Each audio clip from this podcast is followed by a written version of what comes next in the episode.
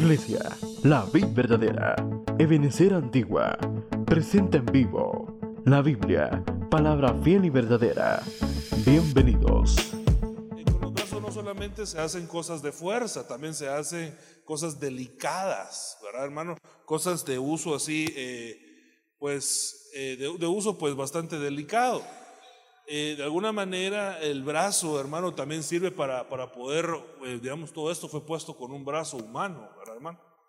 Eh, pero hay, hay cosas de detalle pequeño que ya se necesita más uso de la mano. La mano, la mano es más como más detallista, el brazo es un poquito más de fuerza, pero están relacionados, ¿verdad? Una mano no funciona sin el brazo y gracias Maida, y un brazo eh, sin una mano, hermano, es que queda ahí como inutilizado. Es- es- están suma- sumamente relacionados. Ahora, eh, es interesante, hermano, porque dice Proverbios 31, 19, que Yod, Yod es coger la rueca en sus manos y hacer bailar el uso. Esas son palabras que para nosotros no son muy, eh, una frase que no, no- no es muy común para nosotros, pero el uso es eh, en, el hilo, en, el hilo donde se, donde se le da vuelta al hilo. ¿Sí, lo ha visto no? Carrizo para nosotros. ¿verdad? Y kaf es tender la mano al miserable, al miserable y alargar la mano al menesteroso. Pero necesito explicar primero yodo. Pero ya le expliqué que de alguna manera, están íntimamente relacionados. Fíjese que eh, solo manera así de pensamiento, ¿verdad? El brazo es extendido por medio de la fuerza. E- Es, es el, apoyo. Cuando usted, cuando usted, si usted, se, usted se, se ha caído alguna vez, ¿va? Pues, pues no como cristiano, pues, sino que me refiero en su vida, ¿va? Y si uno mete las manos y el brazo, pues se rompe la cara, ¿va? Entonces, el, el brazo sirve, hermano, de apoyo para nosotros. Bueno, de hecho, no sé si aquí hay algún padre que haya venido con su hija, algún padre con su hija que esté aquí, ¿no? Eh, sí, pero ajá, es que los papás cuando van a presentar eh, a su, o la llevan al altar a la hija, le dan su brazo. Y entonces eh, la hija se apoya en el, brazo del padre y camina, porque el brazo es un apoyo, es una fuerza, es una manera de sostener a alguien. Bueno, pero, pero pero por alguna razón se lo estoy explicando. Entonces, el brazo está relacionado con la mano, pero la mano, sabemos nosotros que también representa los cinco ministerios, pero el dedo de la mano representa al Espíritu Santo. Porque dice que por el Espíritu, dice, dice, si, si, yo, si yo echo fuera demonios por el Espíritu Santo, ustedes han visto el dedo de Dios. ¿verdad? Entonces, todo, todo, todo tiene una relación, todo tiene una relación en, en- en ese, fun- ese fungir de Dios. Ahora, eh, pues ya yo, hermano, representa la fuerza del brazo, el apoyo del brazo, eh, la administración del entendimiento de lo que es el brazo de Dios. Eh, ¿por, qué le digo yo esto? Porque mire lo que dice Juan 12:38. Para que era la palabra del profeta Isaías que dijo, ¿quién ha creído en nuestro anuncio y a quién se le ha revelado? Revelado. Revelado. O sea que el brazo de Dios, el brazo del Señor, debe de ser revelado. No, eh, eso me da a mi entender, hermano, que por medio del anuncio evangelio, obviamente, la predicación del evangelio, es como la iglesia puede, se le puede revelar el brazo de Dios. Pero, pero eh, también me da a entender esto a mí, que esto queda dado, algunos no lo ven, el brazo de Dios, no lo entienden el brazo de Dios. Entonces tiene que revelar por medio del mensaje de la palabra, ¿verdad? Pero, pero es un mensaje para aquellos que han creído en el mensaje. Por eso dice, ¿quién ha creído este mensaje? Y entonces dice, el que ha creído, es lo que a mí me da a entender esta cita de Juan, a ese se le ha revelado. Entonces hay que creer, hermano, para que se revele. Ahora, entonces, por eso tenemos que explicar esto, y por eso esto, es parte de la, de, la, de la señal, de la marca de la tau, la marca de la novia, para poder casarse. Entonces dice Isaías 51, 9, despierta, despierta, Vístete de poder, oh brazo del Señor. E, es interesante porque aquí vemos, hermano, una como una oración, una, súplica que se hace al brazo de Dios. Porque le está diciendo al brazo, despiértate, despierta, brazo de Dios. Despiértate, eh, vístete de poder, oh brazo del Señor, despiértate como en los días de antaño, en las generaciones pasadas. Dice, y aquí empezamos a describir el brazo. Ahora dice, no, tú, el que despedazó a Raab y el que traspasó al dragón. Ahora, Raab, hermano, eh, esta no es Raab, eh, aquella la ramera, ¿verdad? No es ella. Aquí está hablando de una potestad espiritual, hermano, equiparable eh, a, a, una trinidad del lado de las tinieblas, que vendría a ser Raab, el dragón, y Behemoth. Y entonces, y, Leviatán. Entonces, acá vemos, hermano, que el brazo del Señor se levanta en pos de guerra de las potestades espirituales que se han levantado en contra de la iglesia. Este brazo, hermano, representa la fuerza de Dios. Por eso, por eso la oración aquí, hermano, dice, dice que se despierte el brazo de Dios que despedaza a las potestades espirituales que están fastidiando a la iglesia. Pero esto, hermano, como le decía, tiene que venir a nuestra vida por medio de una revelación, porque eh, no, no todo el mundo, no todo el mundo está dispuesto a ir a la batalla espiritual y yo tampoco le diría, yo tampoco me animaría a ir si no es por medio del brazo de Dios. entonces vemos acá, hermano, que esta, esta, este es el apoyo del Señor, la fuerza que el Señor le da a la iglesia, eh, mostrando su brazo, hermano, para la batalla. Déjeme ponerle otro concepto con respecto al brazo. Yo estoy poniendo bases bíblicas para poder hablar eh, no charadas, sino que lo que está en la Biblia. Pero miren lo que dice Deuteronomio 5:15. Acuérdate que fuiste esclavo en la tierra de Egipto. Usted tenemos que ir sumando la Biblia, ¿verdad, hermanos? Para poder sacar una verdad. La suma de tu palabra es verdad. Entonces tenemos que sumar versos bíblicos para poder entender esto. Entonces dice Deuteronomio 5:15. Acuérdate que fuiste esclavo en la tierra de Egipto y que el Señor tu Dios te sacó de ahí con fuerte, dice, y brazo extendido. Por lo tanto, el Señor tu Dios te ha ordenado que guardes el día de reposo. Pero otra vez veo yo una liberación del pueblo. Otra vez veo yo una potestad que se levanta en contra del pueblo, pero que Dios la está librando por medio de su brazo. E, es interesante, hermano, porque es la, es la, es la fuerza de Dios. Ahora, nosotros deberíamos de tener entonces relación con el brazo de Dios. Porque ya vimos que el brazo de Dios, yo estoy poniendo aquí dos versos, el brazo de Dios, pero hay muchos más, ¿verdad? Eh, pero aquí le estoy poniendo dos versos en donde vemos que por medio del brazo de Dios viene liberación. Entonces, yo creo, hermano, en base a esto que hemos estado platicando, porque ya le, ya le, ya le, dije, bueno, de hecho a mí me gustaría que buscáramos ese verso, porque no, no lo había pensado sino hasta ahorita. Aquel que dice que por el dedo de Dios son echados fuera los demonios.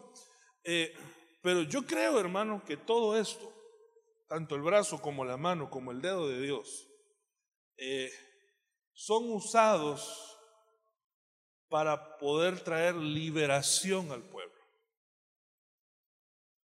Yo eh, creo, hermano amado, que nosotros deberíamos, si queremos ser sellados, bueno, bueno, se lo, voy a se lo voy a plantear así. Hagamos una pausa ahorita. Pausa. Pum, pausemos todo. ¿Queremos ser sellados por la Tau, sí o no? Entonces tenemos que ser ministrados por cada una de las facetas de esta marca, ¿sí o no? Bueno, una de las facetas, hermano, una de las cosas que debe traer hacia nuestra vida es liberación. Pero si queremos ser liderados, primero deberíamos de, ponernos en la palestra y cuestionarnos a nosotros si nosotros no necesitamos de verdad ser liberados de algo. Porque si, si, si yo, no, si yo no entiendo, hermano, que, que yo necesito liberación, ¿cómo voy a correr al que puede liberarme? No sé si encontraron el verso, hermano, sí. Léalo, por favor. Lucas 11:20. Pero si yo por el dedo de Dios echo fuera a los demonios, entonces el reino de Dios ha llegado a vosotros. Ahora, yo, yo entiendo, hermano, entonces el brazo como un aparato completo, ¿verdad? Brazo, mano y que llega hasta los dedos. ¿Verdad? Pero, pero de Dios, Que, que, también es el Espíritu Santo. Entonces viene a traer liberación al pueblo, hermano. Y, y aquí está hablando, aquí está hablando de, de, que el Señor, pues, de alguna manera quiere ser apoyo para la iglesia, pero, pero una fortaleza. Entonces, el primer ángulo que yo veo, hermano, de esto es el primero, el primero, pero no es donde me voy a detener. El primer ángulo que veo de esto es, nosotros necesitamos conocer el brazo de Dios para ser liberados. Ahí bajaron los amén, ¿verdad? Pero está bien, ahí se, lo ahí, se lo, ahí se lo dejo yo en el tintero. Ahora, lo otro que yo veo del brazo, que es sumamente importante, es que el brazo es un apoyo para otros. Eh, Dios, fíjese que eh, yo no me había puesto a pensar en eso hasta, hasta ahorita que estoy viendo este tema. Que yo siempre consideré los brazos míos, o, en realidad todo mi cuerpo, para uso de mis cosas. Pero analizándolo desde, otro ángulo, hermano, estoy entendiendo que Dios también nos dio el cuerpo nuestro para servir a otro, incluidos los brazos. Porque con los brazos hacemos muchas cosas, pero una de las cosas que a mí me, me, sorprende, el brazo, yo lo decía con el comentario del, de aquella persona, de aquel papá que lleva a su hija al altar y la lleva del brazo, es que el brazo termina convirtiéndose en un apoyo para otro. En, en, en, algo donde se puede uno, se puede uno refugiar casi en el brazo de otra persona. Entonces, yo quiero conocer el brazo de Dios. ¿Qué significa eso? Yo quiero apoyarme en Dios. Que Dios sea mi apoyo. Que Dios sea el lugar eh, donde yo puedo reclinarme cuando yo tengo una debilidad. Mi apoyo sea el Señor. Entonces, pensando en eso, yo le puse esto. ¿En quién te apoyas? Porque ¿a quién se le ha revelado el brazo de Dios? Uy, si me llevan aquí con el cronómetro, hermanos, eh, porque si no, yo no sé, no, no sé, controle cuánto tiempo llevo. Eh, ¿En quién ¿En quién te apoyas? Es si tú te apoyas en Dios, ¿verdad? Eh, ¿Cuántos se apoyan en Dios? Bueno, pero entonces eso quiere decir que yo me tengo que desligar de los otros brazos. Para poder conocer el brazo de Dios, que se me revele el brazo de Dios, tengo que desligarme de los otros brazos. Ahora, aquí la pregunta sería, ¿qué otros brazos? Porque el otro brazo, hermano, va a sustituir pues el brazo divino. Y yo lo que quiero conocer es el brazo divino, el brazo de Dios, el que trajo liberación al pueblo. Es el brazo que yo quiero conocer, no, no, no, no otros brazos. Ahora, Aquí yo necesito hacerle un examen de memoria. No, de memoria no. De rema. Porque aquí le estoy presentando otros brazos. ¿Sí se acuerda de estos brazos? ¿Verdad? Aquí vemos nosotros cuatro, cuatro imperios, ¿verdad? Babilonia, Medo Persia, Medo Persia, le voy a poner Med, Per, usted sabe que es medio Persia, Grecia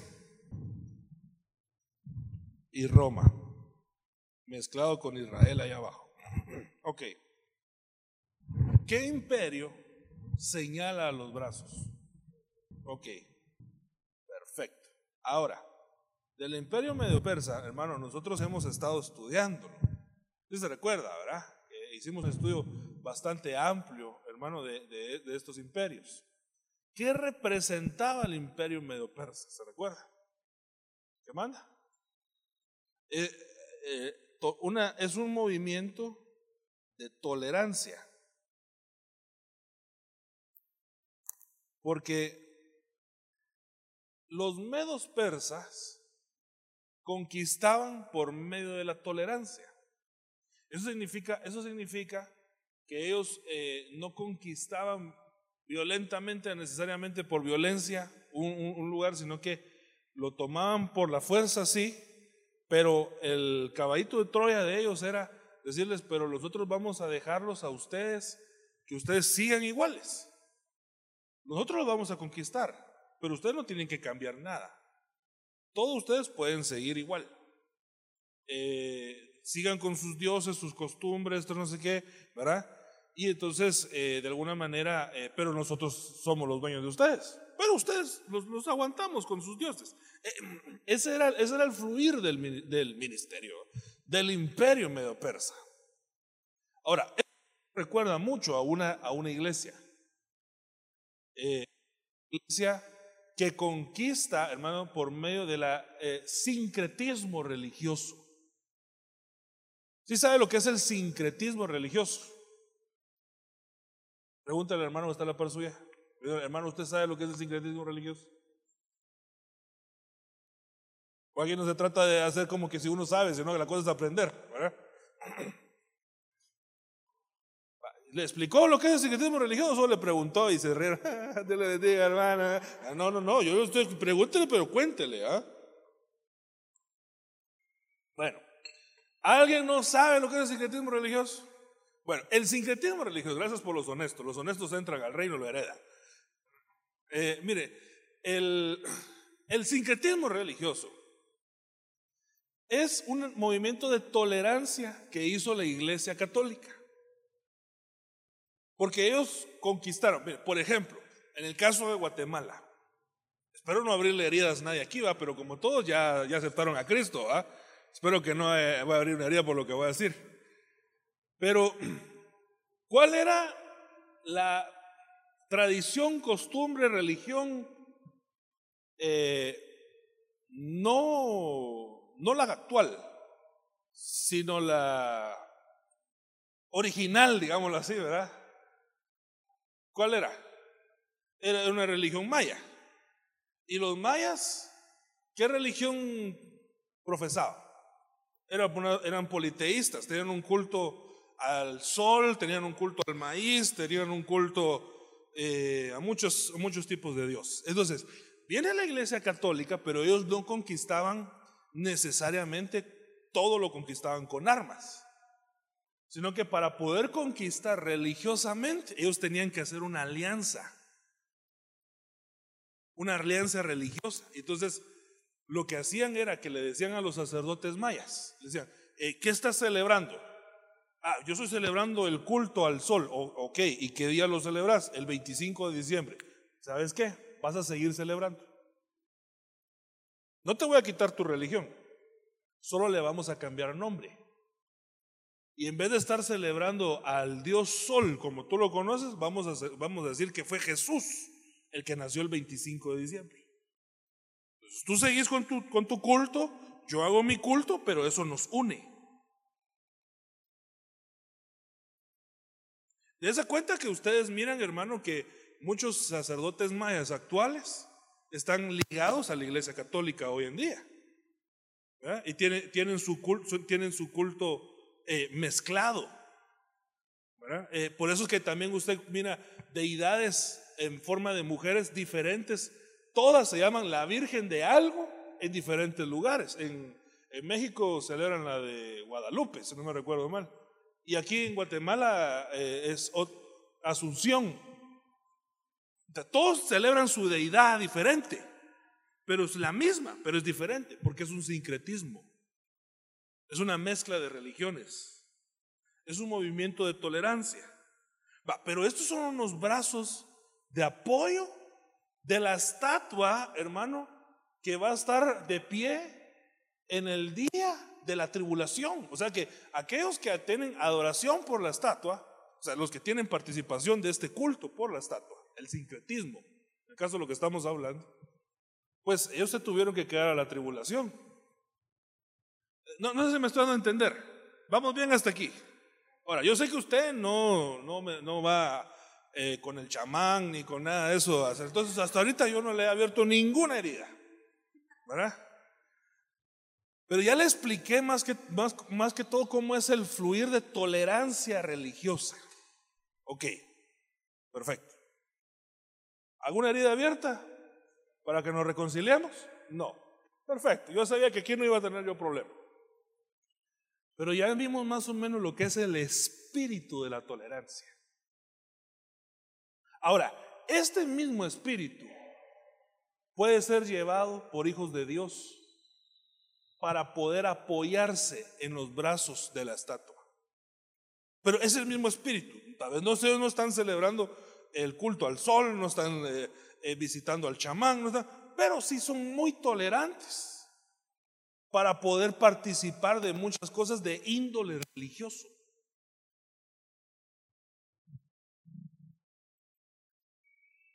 Ponemos ejemplos. Ayúdeme usted con los ejemplos. Ánimo, ah, no, usted, hermano. Si el que le cae mal a la iglesia es usted. Yo no tengo, yo siempre digo, eso lo dijo el hermano Rodrigo en el discipulado. Ahí se pelea usted con, ah, que al pelo, no, todos juntos o, ninguno, ah. Ayúdeme con ejemplos, pues. ¿Ah? La Navidad. Yo no celebro Navidad, hermano. Pero lo que pasa es que usted sabe que en el convivio de la empresa van a rifar, hermano, una refri, hermano. Y yo, cabal, una refri es lo que necesito. No será de Dios.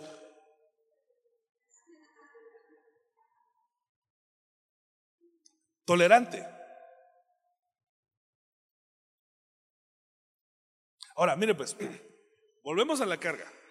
¿Por qué alguien se apoya en los brazos de esta estatua? Porque dejó de apoyarse en los brazos de Dios. Y la esperanza la tiene puesta en el convivio, no en Dios, que le puede dar la misma refri. Y no se la tiene que dar por medio del convivio. No, pero como en el convivio, hermano, eso ya es algo que está así más. Entonces, mejor lo toleramos con tal de que nos dé el apoyo la estatua. No, hermano, entonces no, no sé si me están a entender.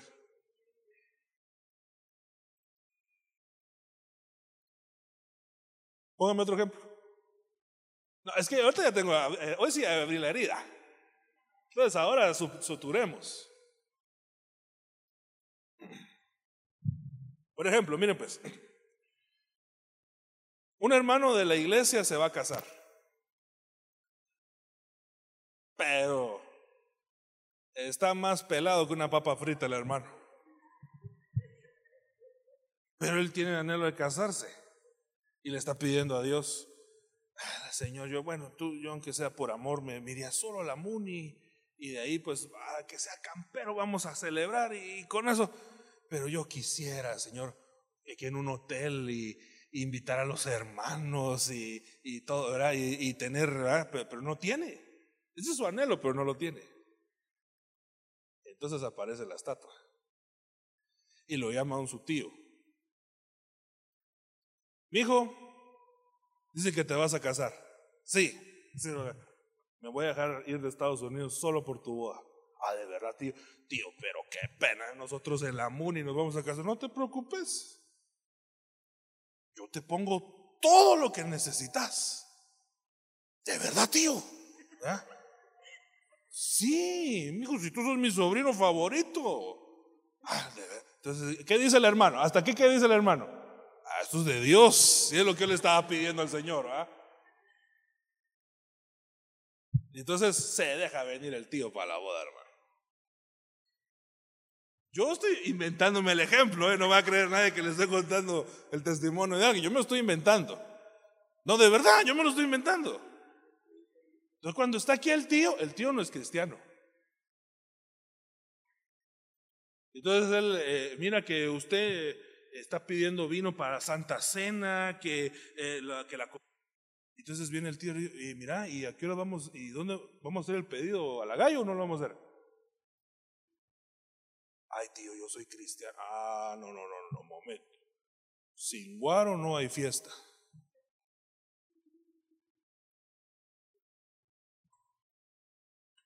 ¿Qué hace el hermano? ¿En quién se apoya? No, sé si me estoy dando a entender. Entonces viene y dirá, bueno, hay que tolerarlos. Ellos no son cristianos como uno, ¿verdad? Entonces lo que vamos a hacer es que vamos a poner la prédica al predicador y cuando, bueno, o que lo, las, las-. Pero yo no participé, pero lo está tolerando. Y no, no ese es el mismo espíritu del sincretismo, pues. No sé si me están dando a entender.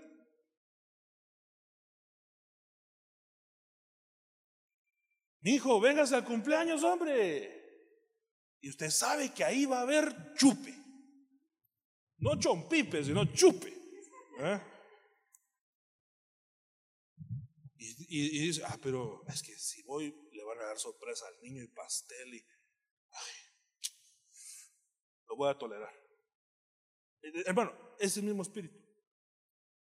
Es el mismo espíritu de tolerancia. Como le repito, tal vez el hermano no, no, no va a buscar chamanes. Tal vez el hermano no, no celebra el 24 de diciembre. Pero se apoya en un brazo del espíritu de la tolerancia, hermano.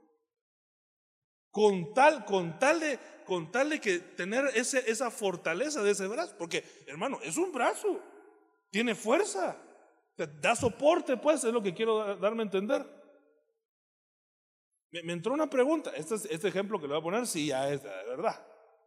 Me entró una pregunta y, me- y- aquí estábamos platicando, no me acuerdo qué, qué culto, y, y yo di espacio a preguntas y un hermano preguntó, ¿qué hago con mi hijo?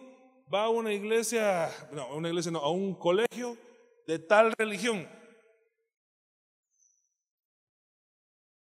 Entonces yo diría, pero ¿por qué un hijo de un cristiano?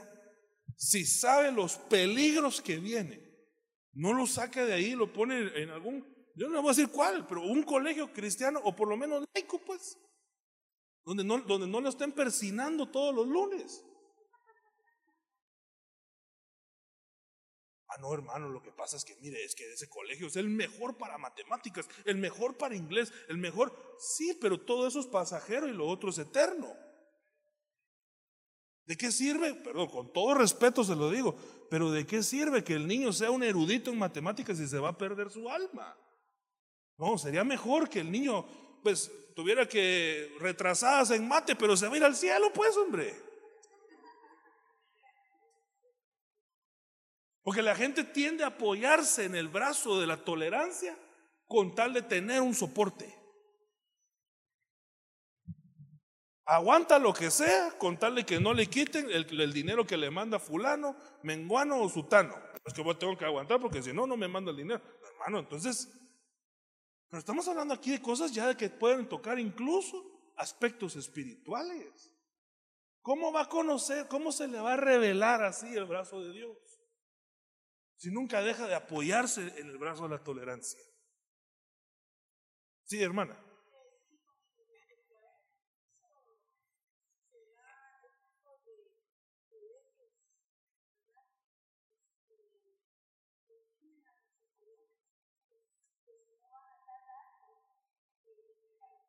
Sí.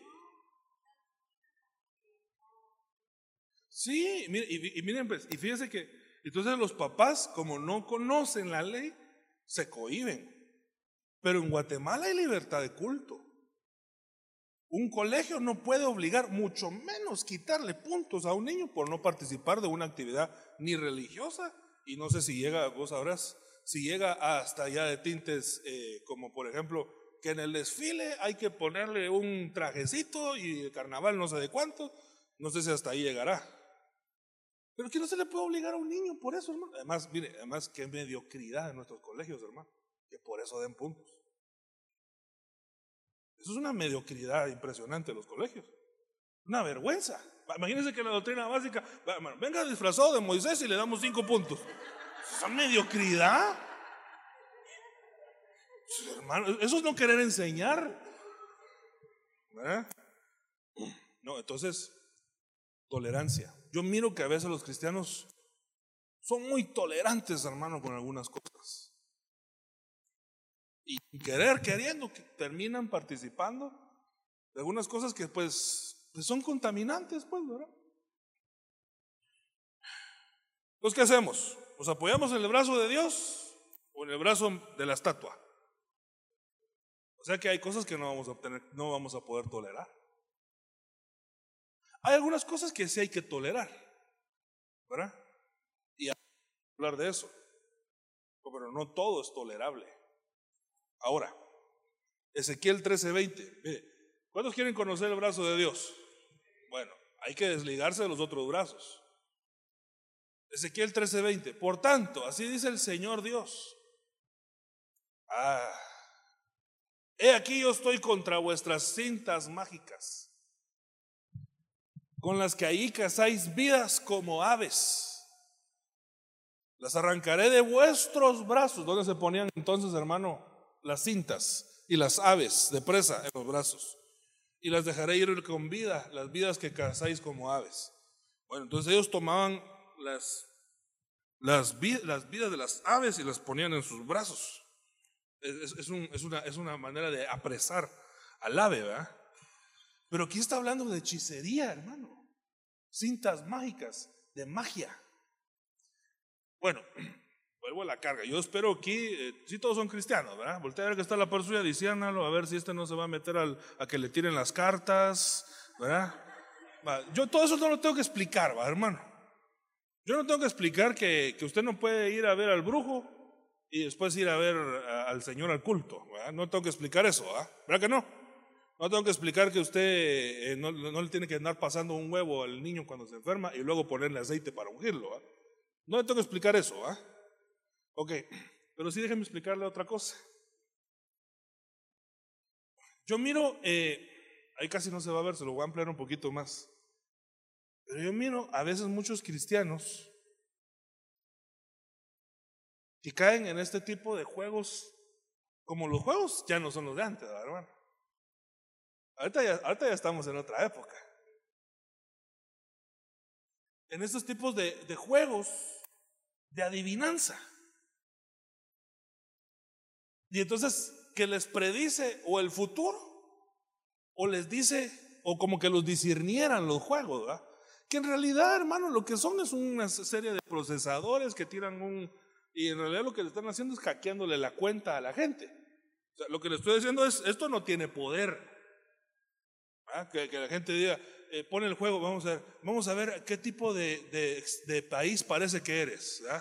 Y dice, ay, como alemán. Y la cara de Tecunumán. O sea, eso solo fue para hackearle la cuenta de datos de su Facebook.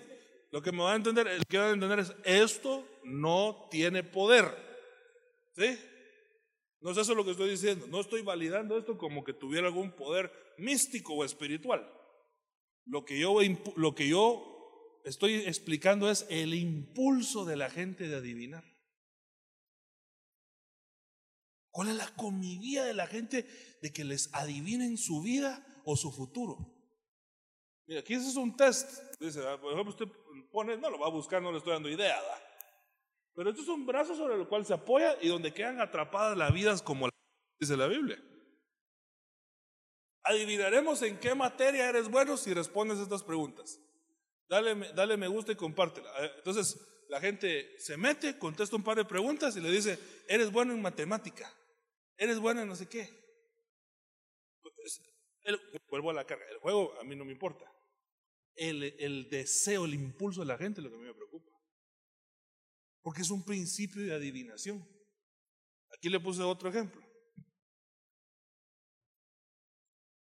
Elige una forma geométrica y revelarás cómo eres.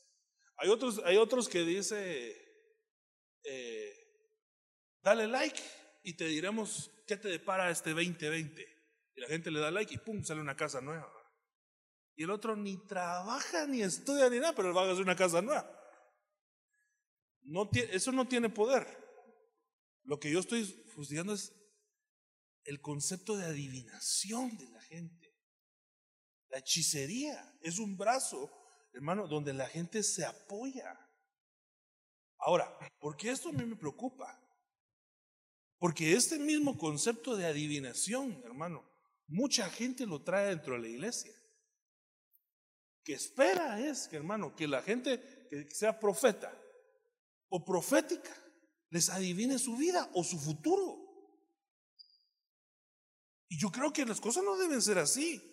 Ni que tampoco, mira, aprovechando que ahorita ya pasó la proclama, espero no herir, pero tampoco las proclamas es para que usted ande adivinando cuál es la proclama el otro año. Es que esto no es por adivinación, hermano. Esto es por revelación de algo que Dios nos haya hablado.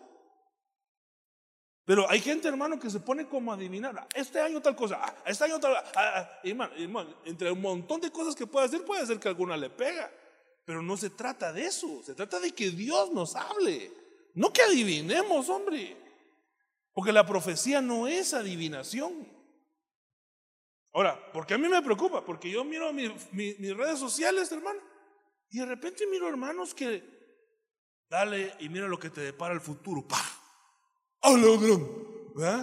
Y una gran cuantía que le están dando al pobre. Pero, pero el espíritu de eso es un espíritu de adivinación. Este es un brazo sobre el cual se apoya, hermano, la gente y es casada el alma de, alma de las personas como aves cintas mágicas, hechicería, brujería. Porque, mire, ¿cuál es, ¿cuál es, el interés de la gente, hermano? Es, ese morbo por conocer el futuro. Eso no es profético. Eso no es lo profético. ¿Sí? Leer el horóscopo es otro ejemplo. ¿Verdad? A ver qué me depara este. ¿verdad? Y no, hermano, nosotros no debemos, pues, porque entonces, cuando la gente se apoya en esto, bueno, aparte de que su alma, según este verso, queda atrapada, casada por este espíritu. Ahí, lo dice, ¿ah? Que el alma de la persona queda atrapada, como, como queda atrapada un ave. Ok. Aparte de eso, lo que pasa es que se deja de apoyar en Dios para hacer una cabala de su futuro. No sé si me están a entender, hermano. O sea, ya, ya no reposa en Dios, ¿verdad? Sino que está reposando en lo que le dijo fulano, mengano o sutano. Por eso es que yo le repito que no es el espíritu profético. Porque hay gente, hermano, en las iglesias que se le quiere parar frente a, la gente y, a, ver, a, pues, el futuro, el futuro. No, no, no, no, no, no, no, no, no, no. Eso no es así. Eso es un espíritu de hechicería. ¿Sí, hermano Alfredito?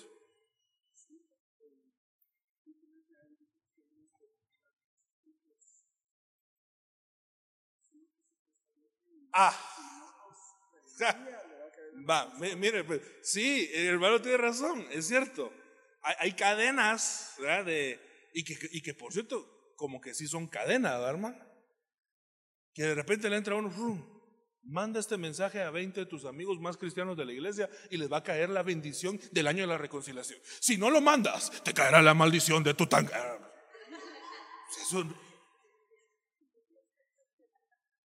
O sea, la gente se, prefiere apoyarse en esas, perdón hermano, son esas tonterías.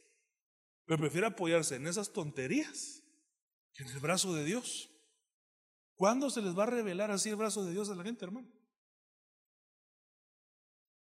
No, nosotros no tenemos que andar haciendo cabalas de nuestro futuro. No, nosotros tenemos que confiar en Dios. Dile al justo que le irá bien. La mujer virtuosa mira el futuro y sonríe. Yo digo, esa mujer sonríe por dos razones. O está loca o tiene confianza puesta en el Señor. ¿ah? Así debe ser. Yo creo que la segunda, hoy. Entonces, no debemos apoyarnos en cintas mágicas. A mí me cae mal, ¿verdad? Que de repente viene algún hermano, hermano, ya vio, ya vio, decía de Nostradamus para el 2020. Nos trabamos. No, no, no, nos tradamos, hermano. ¿eh? Ya vio, los Simpson predijeron. ¿Por qué nos vamos a apoyar en esas tonterías? No, apoyémonos en Dios. Él conoce nuestro futuro. Él endereza nuestros planes. Él es el que, y que si tropezamos, Él es el que nos rescata, hermano. O sea, mi confianza puesta en Dios no, no, no, no, no en la especulación de otra persona. Pues no especulemos. Bueno, le puedo decir otra, hermano. No, es que esa sí todavía puedo ofender a alguien, hermano. Mire, hasta con los sueños hay que ser equilibrado, hombre.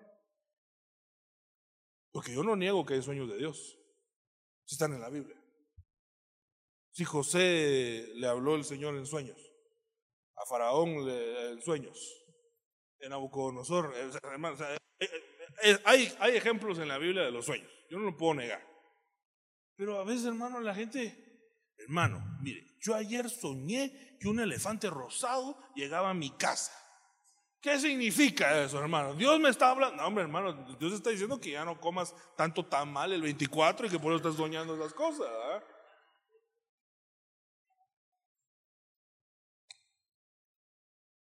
Hasta en eso hay que ser equilibrado, hermano, para no estarnos apoyando en sueños versus la palabra de Dios. Bueno, otro brazo que hay que descartar. Ezequiel 30, 22. Por tanto, así dice el Señor Dios, aquí estoy en contra de Faraón, rey de Egipto, quebraré sus brazos, tanto el fuerte como el fracturado, y haré que su espada caiga sobre su mano. Bueno, esos son brazos que el brazo de Dios destruye. Pero déjeme verlo desde este ángulo. ¿Qué, qué, o, ayúdeme usted, ayúdeme usted a analizar. Porque a mí me gusta que usted analice. ¿Qué, ¿Qué, mira usted? ¿Qué, ¿Qué, representa Faraón? El diablo, dice ahí. Bueno, sí, amén. Amén. Es un ángulo de verlo. Pero yo no creo que un cristiano conscientemente se apoye en el diablo. Entonces tiene que haber otro ángulo. ¿Mm? El mundo, perfecto. Pero ¿qué es Faraón? Egipto es el mundo. ¿Y Faraón qué vendría a ser? Una potestad. Pero un cristiano se apoyaría en una potestad. Es la pregunta. Ahí dice, mira, ahí dice, ahí dice el cargo de Faraón. Ajá, pero ¿qué, qué, qué es Faraón? Un líder. Perfecto, ya vamos llegando. ¿Ah? Un líder impío, dice. Ajá, sí, sí, sí, sí, ahí vamos, ahí vamos. Pero, pero vamos por donde, vámonos en la línea que abrió ahorita Raiza. Es un líder, pero ¿qué tipo de líder? ¿Ah? Un, un es un rey, es un presidente, es un alcalde, es, un rey. Es, alguien, hermano, que le dieron una potestad para gobernar. Bueno, bueno, pues yo le tengo que decir esto, hermano. Pero nosotros no podemos apoyarnos en, en políticos. Para poner sobre, ah, no, es que ahorita, hermano, ya vio, y ahorita que hubo cambio de gobierno, se renueva la esperanza de la gente, ¿ah? Ah, no, es que este sí se mira diferente, hermano. Mira, es que este sí, mira. Ya se lo cuentearon siete cambios de gobierno, pero vuelve a creer. Porque la gente, a mí me da lástima un poquito esto, hermano, porque nosotros de alguna manera que conocemos al Señor, ponemos toda nuestra confianza en Él. ¿Y qué hará la gente que no conoce de Dios? Tiene que poner la confianza en hombres. Pero usted y yo sí conocemos a Dios, hermano. O sea, no podemos a esas alturas del partido diciendo que no, no, es que este, este, este, bien, este sí, este sí es bueno, hermano. Es que ahorita sí se va a ver el cambio, porque ese tal cosa, ese tal. No, no, no, no, no, no, no, no, no. Mire, le, quiero poner una foto. Una foto. Usted me va a decir quién es esa persona. ¿Quién es esa persona? Pues no la que está dando la mano, sino la que la está recibiendo. ¿Ah? ¿Ah? ¿A qué? Es Hitler. ¿Le parece Hitler a usted el resultado de Hitler un buen gobierno? Pero tenía gente que confiaba en él. ¿Y cómo terminó la cosa? Lo que terminó es que el brazo de Faraón fue quebrado otra vez. Porque así termina siempre la historia. El brazo de Faraón otra vez fue quebrado. Sin embargo, Mucha gente sigue apoyando en los brazos de faraones. Yo lo entiendo de aquel que no ha conocido a Cristo, pero no lo comprendo de alguien que es cristiano. Porque nuestra confianza no puede tal o cual gobernante, tal o cual partido, tal o cual ideología política. No, no, no. Mi confianza puesta en Dios, punto. Mire, hermano, quiero hacer con usted un ensayo. A mí me sorprende esta foto porque mire la gente tan emocionada, entusiasmada. Y usted conoce el final. Ellos, no, ellos a este momento no sabían el final que apoyo, a que, ah, no, este sí va a cambiar las cosas, las va a revolucionar para bien y todo. Es lo mismo que se escucha estos días, hermano. No, por favor, hermano, dejemos de estarnos apoyando en brazo de hombre. Bueno, trajo su Biblia. Saque el Salmo 118, verso 8. Exacto. El Salmo 118, verso 8, en lo que usted lo busca, es el centro de la Biblia. O sea, es, es si usted partiera la mitad del Salmo 118, 8 para adelante, está el 50% de la Biblia. Y del Salmo 118, 8 para el futuro está el otro 50% de la Biblia. O sea que es el mensaje central del Evangelio. ¿Y qué dice? Mejor es ¿Confiar en quién? En el nuevo presidente. Así dice. No, en el nuevo plan de gobierno. No, en, la nueva ideología que están imponiendo. Eso, eso, eso es. ¿En qué dice? ¿En quién? En Jehová. Yo creo que lo he entendido por señas, hermano. Porque Dios lo que está diciendo es, pueblo mío, si yo soy el centro de tu evangelio, tú no vas a confiar en hombres, tú vas a confiar en mí. Es lo que está diciendo el Señor. Entonces el mensaje que el Señor nos está dando es, no confíen en hombres, te van a fallar, hermano. Porque todos los hombres tienen fallas y errores, aunque tengan buenas intenciones. Porque yo no estoy, con este mensaje no estoy diciendo que todos los políticos son malos o que todos tienen y que todos son faraón. No, yo no estoy diciendo eso. Yo lo que le estoy diciendo es, todos fallan y todos cometen errores porque todos son humanos. El único que no falla y no comete errores y nunca nos va a decepcionar se llama Cristo Jesús. Él no nos va a fallar. Entonces es mejor poner la confianza, digo yo, lo dice la Biblia. Salmo 118, 8, el centro de la Biblia es confía en Dios. Es mejor confiar en Dios que en nadie más. Pero hay gente, hermano, que, que se apoya en el rey de la oficina, ¿va? en su jefe. Mi, mi apoyo es, mi faraón es, mi brazo fuerte es mi jefe. Mi jefe es mi apoyo, él es mi fortaleza, en él confía mi corazón, en él reposa. Despiden al jefe, ay, me van a quitar el chance a mí también, ay, porque nunca confío en Dios. Mire, ¿sabe a quién yo admiro así mucho? A mi, a mi suegro, hermano. Ese, mi suegro, sí confía en Dios, hermano. Ese le han hecho la guerra. De todavía no debería decir eso en público más siendo grabado. Pero bueno, le hecho la guerra en todos los lugares donde le. Y hermano, le han hecho estrategias para quitarlo y despedir. Y el usted no le habla y, y él, cuenta, ¿y cómo está? Ah, está una persecución. Pero yo estoy confiando en Dios. Le quitaron toda una cartera. Él tenía una ruta de, de ventas Sale de la capital, agarra Puerto Barrios, todo Izabal, hasta el Petén. Y se la cercenaron. Entonces, el cliente más grande de una de esas regiones decidió que de ahora en adelante solo a él iba a comprar. Y entonces terminó vendiendo más que todas las carteras que le quitaron. Pero a ese le habían quitado para Y entonces cuando, entonces cuando vieron que ya era mucho, no, vamos a mandar dos vendedores. Así se divide la comisión. Y cuando va entrando el segundo, le dice, ¿y usted quién es? Ah, yo vengo de tal... No, no, no, no, no, no, no. Yo solo con don fulano Voy a trabajar y le voy a vender.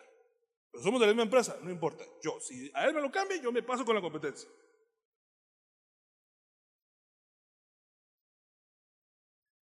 Hermano, ¿eso quién lo hace? Eso solo puede hacer Dios, hermano. Ustedes no lo han podido quitar. Ahí está, vendiendo más que nadie. ¿Verdad? A un cliente. Nosotros se matan entre 20 y 50. A un cliente le venden, hermano. Entonces, pero eso es, ese brazo solo lo conoce. ¿Y qué se dejó de apoyar en hombres? Entonces, hermanos, yo creo que los brazos de los impíos serán quebrados. No te apoyes en impíos, hombre. No importa qué tan bien conectados estén, no importa qué tan buen puesto tengan, no importa, no importa, no importa, no importa, hermano. Tu confianza puesta en Dios, no en la persona que te pueda dar el conecte. No, hermanos, usted sabe que en Guatemala todo es por conecte. Ah, bueno, pues será así para el mundo. Para el cristiano todo es por Cristo Jesús. Él es el que nos abre las puertas y el que nos las cierra. Él es el que nos habilita y nos abre brechas donde no hay. Pero ¿por qué vamos a apoyarnos en impíos? Dice, hermano, el brazo del impío va a ser quebrado. O sea, o sea que lo que quiere dar a entender es la fuerza que un impío tiene, un día se va a quebrar. El brazo de Dios jamás se va a quebrar. De hecho, le voy a decir que de todos los vejámenes que pasó el Señor Jesús en la cruz, no se le quebró un hueso a él. O sea que los impíos se quiebran.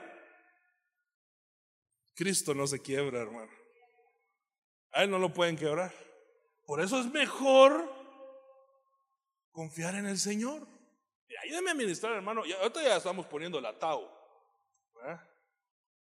Ayúdame a ministrar, hermano, que está la persona, hermano. Confía en el Señor, hombre. No estés confiando en hombres. No estés confiando en el trabajo que tienes. No estés confiando. No, no, no. Tu confianza puesta en el Señor, hombre. Todo lo demás se puede quebrar. Dios no se quiebra. Mire, Salmo 32, Dios, muchos son los dolores del impío, pero al que confía en el Señor, la misericordia lo va a rodear. Bueno, ¿qué prefiere? ¿Dolores o misericordia? Ah, entonces confiamos en el Señor, hermano. Hermano, yo no puedo dejar este pecado, yo no puedo ser libre. Confía el Señor no sus propias fuerzas. Hermano, yo no voy a poder evangelizar ahí, hermano. Mire, yo no me siento capaz. Confía en el Señor, no sus propias fuerzas. Confía en el Señor y va a ver la misericordia de Dios. Ahora, mire, porque si vamos a nuestras propias capacidades, ahí sí, ahí sí decepcionémonos, hermano. Ahí sí tirémonos al suelo a llorar. Pero como la confianza está puesta en el Señor, entonces vamos a ver la misericordia del Señor. De alguna u otra manera Él nos va a ayudar. Proverbios 28, 26 dice que confía en su propio corazón es un necio. Pero el que anda con sabiduría será librado. No confíes en un corazón que no ha sido ministrado, hermano. Porque es engañoso más que todas las cosas, dice la Biblia.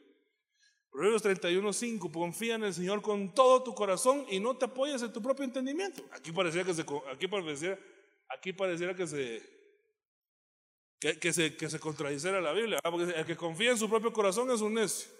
Y aquí dice, confía en el Señor con todo tu corazón, pero hay una diferencia. ¿Ah? Sí, es que, se vuelve a poner, es que pareciera que una contradicción aquí. Mire, mírenlo ahí. ¿Lo está viendo? No, no lo está viendo, yo lo estoy viendo usted. Confía en su propio corazón, es un necio. Ah, entonces no hay que confiar en el corazón. Perfecto, estoy de acuerdo. Sé lo que dice ahí. Pero aquí dice, confía en el Señor con todo tu corazón. Ah, entonces hay que confiar con el corazón. ¿Ah? ¿Qué, mira, ¿Qué diferencia mira usted ahí? Confía en el Señor con todo su corazón. No confía en su corazón. Sino que confía en el Señor con todo su corazón. Hay una diferencia ahí. No se me está dando a entender. Ahora, y él no se va a apoyar ni en su título universitario, ni que tan inteligente que es, ni que toda su sabiduría, ni que toda su experiencia. No, no, no, no, no. El apoyo está en la confianza en el Señor. Bueno, entonces, por último, pues me quedan 15 minutos. Hay una administración sobre los brazos. Ahí debería ir una tilde, fíjense, hermanos. Les pido perdón, pero confíe en este aparato. Por ejemplo, y, le quiero poner un equilibrio a esto. Estamos hablando de la confianza. Ahorita que le dije que confíe en ese aparato, se me recordé. Pero a lo mejor se va a poner el equilibrio con la Biblia. Jeremías 47, 3. A causa del sonido de los cascos de sus corceles, del estruendo de sus carros y del estrépito de sus ruedas, no se vuelven a sus padres para cuidar a sus hijos por la debilidad de sus brazos. Hay una administración para los brazos. Ya explicamos en qué brazos no hay que confiar y que hay que confiar en el brazo de Dios, que es todopoderoso, para libertarnos. Pero aquí hay una administración importante, hermano. Pero que me quito la chompa, piénselo. Hable con el hermano que está a la par suya y dígame, ¿qué, qué administración mira usted ahí?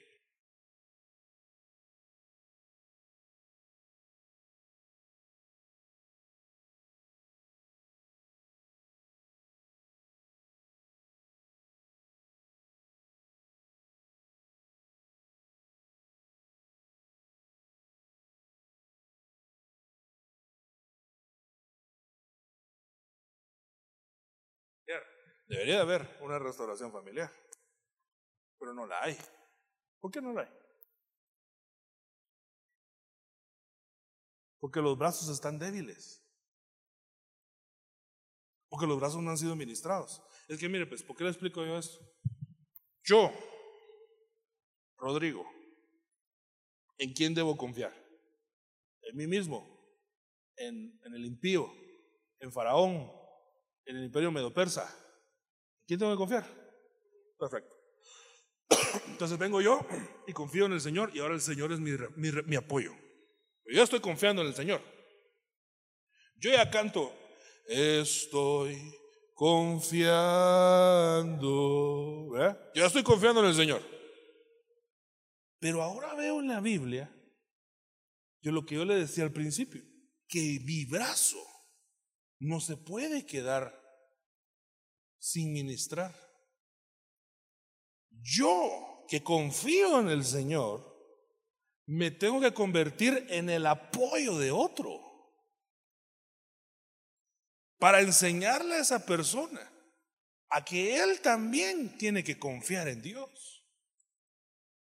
No sé si me están a entender. Por eso es que dice que aquí hay brazos que están debilitados y por lo tanto no puede haber el espíritu de Elías. Esta es la antítesis para la restauración familiar. Porque estos brazos son brazos quebrados. Son brazos que no, son brazos que no sirven, no sirven de apoyo para otros. Sus brazos están quebrados para amar, para servir están quebrados para dar. No fueron ministrados estos brazos por el brazo de Dios. Porque el brazo de Dios, cuando yo ya lo conozco, me tiene que ministrar a mí. Me tiene que restaurar a mí. Yo vine con mis brazos quebrados, pero ahora conocí el brazo de Dios. Ese brazo tiene que tener un impacto sobre mi vida. Y yo mismo me tengo que convertir en una extensión del brazo de Dios y del poder de Dios. No se me está dando a entender, hermano. Por eso le expliqué que nosotros nunca lo vamos a conocer si no estamos apoyando en otros. Pero que lo que quiero dar a entender es, nunca vamos a ayudar a otros si nosotros, nuestros propios brazos no son restaurados en la revelación del conocimiento del brazo de Dios. Usted se tiene que convertir en una extensión del brazo de Dios para hacer apoyo para otro hombre. Pero estos brazos son brazos débiles. No, no fueron restaurados, entonces no hay una restauración familiar. Al hermano, fíjese que hay unas cosas que yo he ido entendiendo poco a poco, ¿ah? porque a veces yo un punto para entender algunas cosas. Pero ¿por qué la Biblia dice? Eso lo estuvo explicando el apóstol un par de veces, y, pero como que hasta recientemente lo, lo cuajé en mi corazón para entenderlo un poquito más. Pero ¿por qué la Biblia dice? 70 veces, 7, cae el justo. Y aún a la séptima. Fíjense que nosotros hemos dicho mal ese verso porque decimos, a la séptima lo levantará Jehová. Pero no dice así. Dice, a la séptima se levanta. No lo levantó el Señor. Ah, o sea que se levanta en su propia fuerza. No, me, me, está, me está agarrando mal el mensaje. Lo que le estoy diciendo es que esa persona tuvo que haber sido ministrada para que tenga propias fuerzas para volverse a levantar.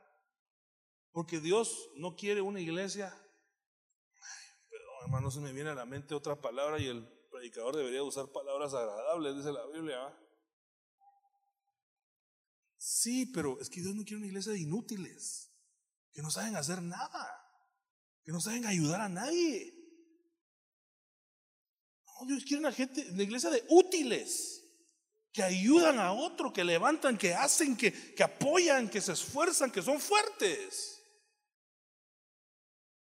Pero la gente que no ha conocido el brazo de Dios, porque todavía se está apoyando en el brazo de otra gente, siempre está esperando que otro lo apoye a él. ¿Y cuándo ese se va a convertir en apoyo para otro? No, usted tiene que apoyar a otro, hermano. Usted tiene que bendecir a otro con su vida. No siempre estar esperando que otro lo bendiga. No, ¿y cuándo se ha convertido usted en una bendición? No se me está dando a entender, hermano. Entonces, yo no quiero tener brazos debilitados. ¿Cómo voy a cargar a otro? ¿Cómo voy a cargar un bebé si tengo mis brazos debilitados? ¿Cómo voy a levantar al caído? Porque hay de aquel que cuando caiga, caiga solo porque no habrá quien lo levante. ¿Cómo voy a levantarlo si yo tengo los brazos débiles? Porque nunca, nunca me atreví a conocer el brazo de Dios porque siempre me estoy apoyando en mis familiares, en mis vecinos, en mis cuates. No, hay que tener brazos fuertes para restaurar a otros. Entonces tiene que haber una administración en los brazos a la hora que uno conoce el brazo de Dios. No sé si me está dando a entender, hermano amado. Tú te tienes que convertir en una extensión de Dios. No, sé si ya sí miraste lo que yo te estoy diciendo, hermano.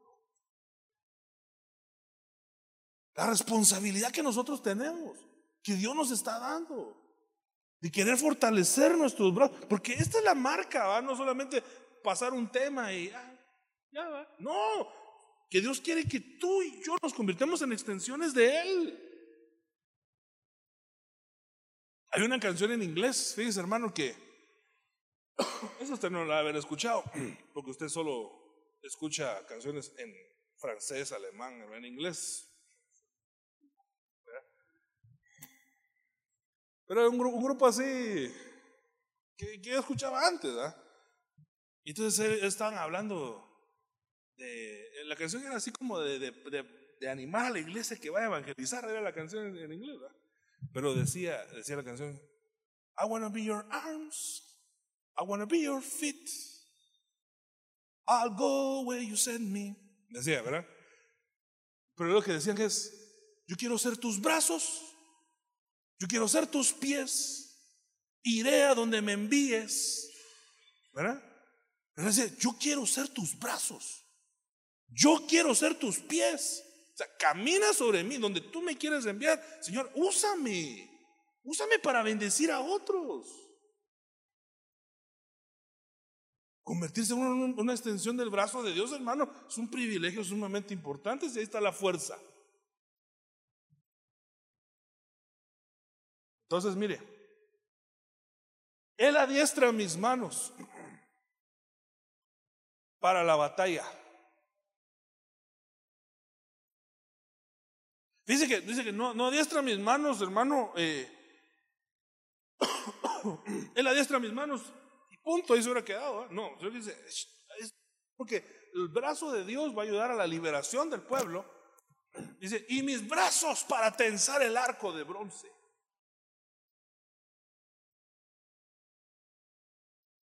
Pero ahí está hablando de usted o no? Entonces hay una administración sobre los brazos, hermano, donde uno tiene que tensar el arco para lanzar flechas. Usted tiene que enviar palabra, hermano. Usted tiene que, que, tener flecha en su aljaba de palabra, de remas, de revelación, de profecía, de palabras de restauración, hermano, de reconciliación. Tienen que salir de su, de su aljaba para disparar, hermano, en contra de los adversarios. Ese es un brazo restaurado. Mis brazos están fortalecidos para poder tensar un arco. Hermano, yo no sé si usted alguna vez ha tensado un arco. Pues yo no he tensado un arco de esos bíblicos, obviamente, ni que viniera yo del Antiguo Testamento. Pero yo tenía un amigo que, que, que practicaba tiro y flecha en, la federación. Pero era un arco así todo moderno. Entonces tiene una técnica. Ay, hermano, esa cosa como cuesta. Primero que tiene una gran fuerza en el brazo. Eso no es así. Porque eso, eso es una cuerda tensada, pero firme. Entonces, tensar eso. No, mejor dale bola, decía yo, ¿verdad? Costaba. ¿Cuándo vas a tensar tu arco para lanzar palabras de bendición, hermano? ¿Cuándo vas a tensar tu arco? No podemos tener vasos quebrados. ¿Cuándo vamos a accionar? Esa es la administración que trae esta letra. Cantares 8:6 está hablando al amado, a la amada y le dice, ponme como sello sobre tu corazón. Como sello sobre tu brazo. Esa es la administración. Ay, hermano, perdóneme, ¿qué, ¿qué administración tiene que venir entonces sobre los brazos? Por el contexto lo entiendo yo en Cantares. Cantares, ¿qué es? ¿Libro de qué se trata? ¿Es un libro de guerra? ¿Es un libro de juicios? ¿Es un libro de profecías? ¿De qué es el libro? De amor. Ponme como sello como tu brazo, porque fuerte como la muerte. Hay una versión que dice, más fuerte que la muerte es el amor. Inexorables como el Seol, los celos y sus destellos, destellos de fuego y su llama misma de Bueno, entonces miren, ¿por qué los brazos están debilitados y por qué los brazos tienen que ser restaurados? ¿Y cómo los va a restaurar el Señor? Bueno, los va a restaurar en amor. Porque el brazo que no puede abrazar está quebrado. El brazo que no puede bendecir está quebrado. El brazo que solo se usa para la violencia es un brazo quebrado que no ha sido ministrado, no, puesto, no se ha puesto un sello primero en el corazón de uno y luego en los brazos. Pero es una marca. ¿De qué, ¿De qué, estamos hablando, hermano? Todos estos temas que estamos hablando, llevamos 11 temas de esto. De las marcas. Una marca puesta en el brazo, pa. Una marca puesta en el corazón, pa. Una marca puesta en la frente, pa. Para restaurar algo. Y el Señor quiere restaurar nuestros brazos. Para que todo lo que podamos hacer, hermano, con nuestros brazos, no seamos débiles, hombre, sino fortalecidos. Porque la fuerza de nosotros es el amor, hermano. Esa es la fuerza de la iglesia. Entonces yo no sé cuántos reciben este sello, hermano, sobre su corazón y sobre su brazo, pero yo sí lo recibo, hermano.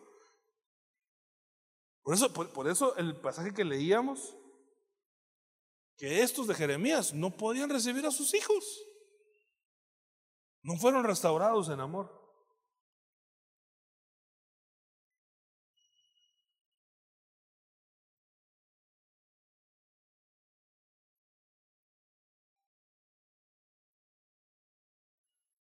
Bueno,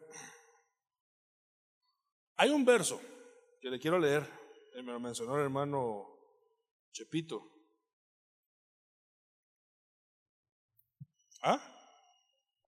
Solo le quiero dar equilibrio a una cosita y luego continúo. Este, esta cita de Jeremías 17:5. Ah, mire hermano, como usted está diciendo que no me confían en los hombres, la Biblia dice, maldito el hombre que confía en el hombre.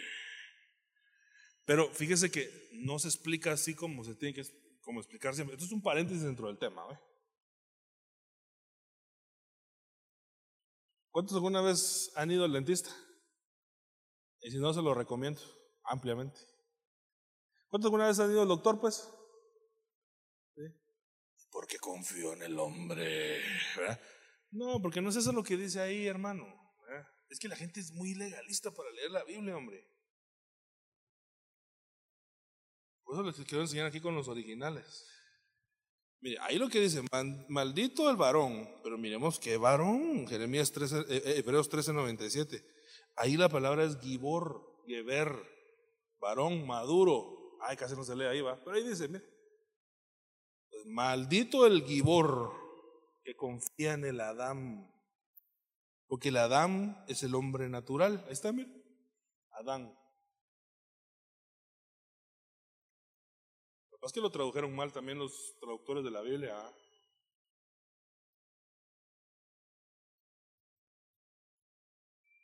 Entonces usted no confía en hombre, confía en Dios.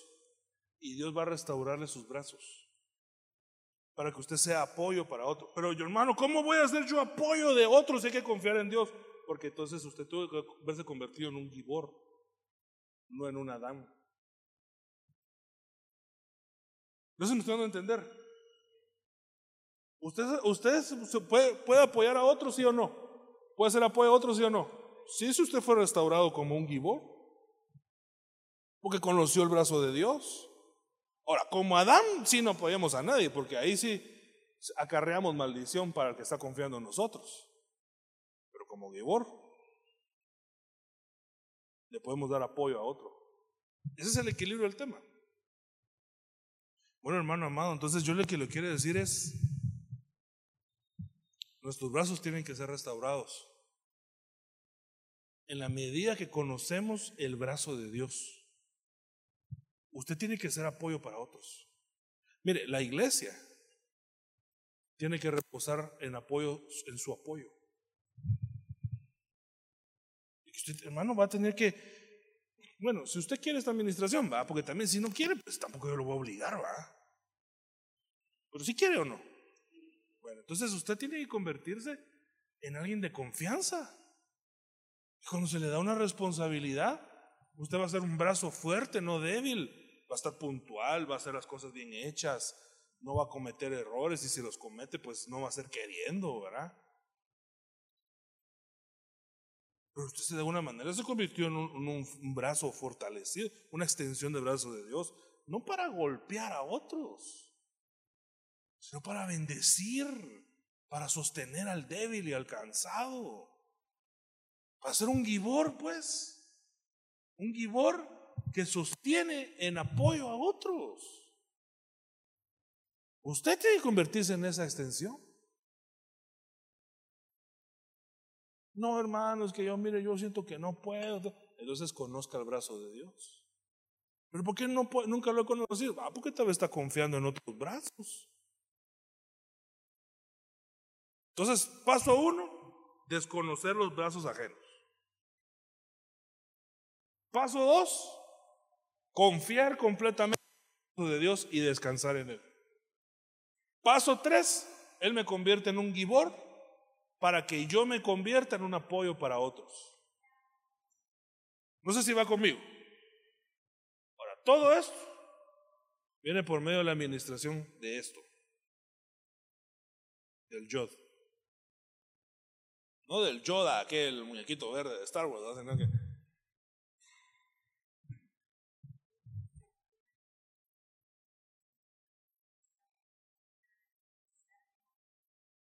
Sí, muy buen ejemplo. ¿Quién él confió? Sí. es que mire, es que aquí, aquí, aquí lo que pasa es que ahorita podemos desprender otra serie de temas. Porque yo me fui, yo me fui solamente estudiando brazos. Pero habría que ver en quién se apoya. Digamos, Mefiboset, ejemplo perfecto. Por ejemplo, en el caso de Jacob, dice que él murió, como dice, murió, apoyado en su bastón. Y estaba adorando. Y, murió bendiciendo.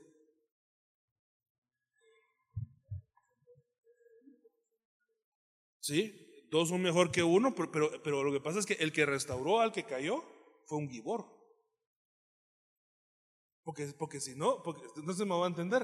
Entonces eso enseña algo, porque la gente quiere estar, perdón hermano, yo sé que me pasé el tiempo por ese cronómetro, pero la gente quiere estar con gente como, decirlo,